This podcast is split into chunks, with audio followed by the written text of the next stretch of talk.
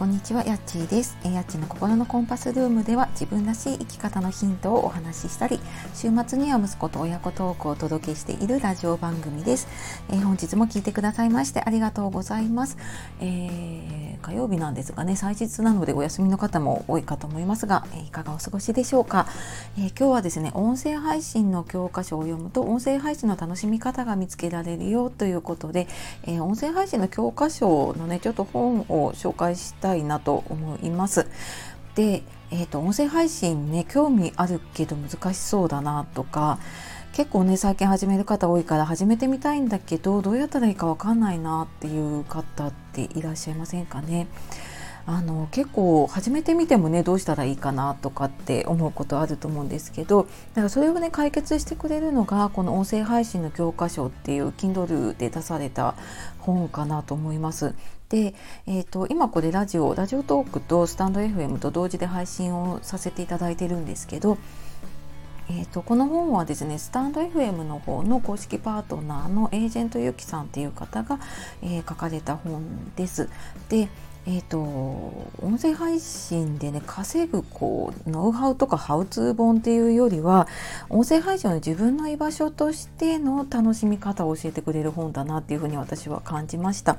で内容は本当にその音声配信やりたいなと思っている方とか、えーと始めたばかりの方とかあとまあ始めて続けてるんだけれどもなんか改めて自分のチャンネルどうしていこうかなっていう方に向けて多分幅広い方がね読めると思うんですよね。であの音声アプリのね選び方から、えーと、ご自身がね使ってたりするおすすめのツールだったりあとは自分のチャンネルの育て方っていうのを、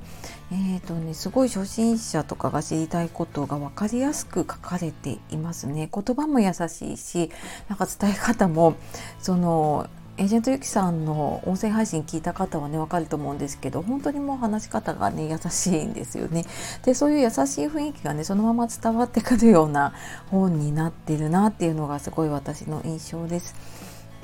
で私も最初にスタンド FM を、えーと、始めてもうすぐ1ヶ月なんですけれども始めたばかりの時ってやっぱりあのラジオトークとスタンド FM ってアプリが違うと全然なんかプラットフォームの雰囲気とかも違ったりしてなんかどうやって配信していこうかなって思ってったりしたんですけれどもなんか最初の頃ねあのたまたまそのエージェントゆきさんの配信を見つけてでそっからあなんかこういう風にやって楽しんでいくとなんか自分のチャンネルって育っていくのかなとかあなんかこんな配信試してみようかなっていうヒントをすごくたくさんねいただいた番組だったのでもうなんか本を出されたって言ったらねもう絶対買おうって思ってたんですけれどもね。でなんかそんなえっ、ー、と最後に書かれてたのがねその声のブログで自分を表現したいっていうねゆきさんの思いっていうのが私もすごく共感できる部分があってうーんなんかなんだろうなやっぱりなんか発信するっていうことはね自分を表現したりとか何かアウトプットしたい思いがあってやっているんだけれどもなんかそこにやっぱり自分らしさを出したいなって思いながらもね数字とこう板挟みになって葛藤したりとかするんだけれどもなんかこの本を読むことであなんか本当にこういうことを自分がやりたかったんだなっていう原点に戻れるなんかそんなきっかけにもなったりすると思います。で、えーと、Kindle 本で出されていて Kindle Unlimited 入っていれば、まあ、そのまま読めますしあと5日間無料だとね多分今日か明日くらいまでね無料の期間があったと思います。のでえっ、ー、とリンクをその説明欄の方に貼っておくので、え、そちらの方から見ていただけると試し読みとかもねできたかなと思うのではいあのちょっと是非ね音声配信やってる方やりたいなっていう方読んでいいただけるといいななんて思います。でなんかこういうふうに私が言うのもね自分もやっていてやっぱり音声配信楽しいなと思っているので一緒にこうやってね楽しめる方が増えたら私も嬉しいなと思って、えーと、今回は音声配信の教科書を読むと音声配信の楽しみ方が見つけられるよってことをお話しさせていただきました。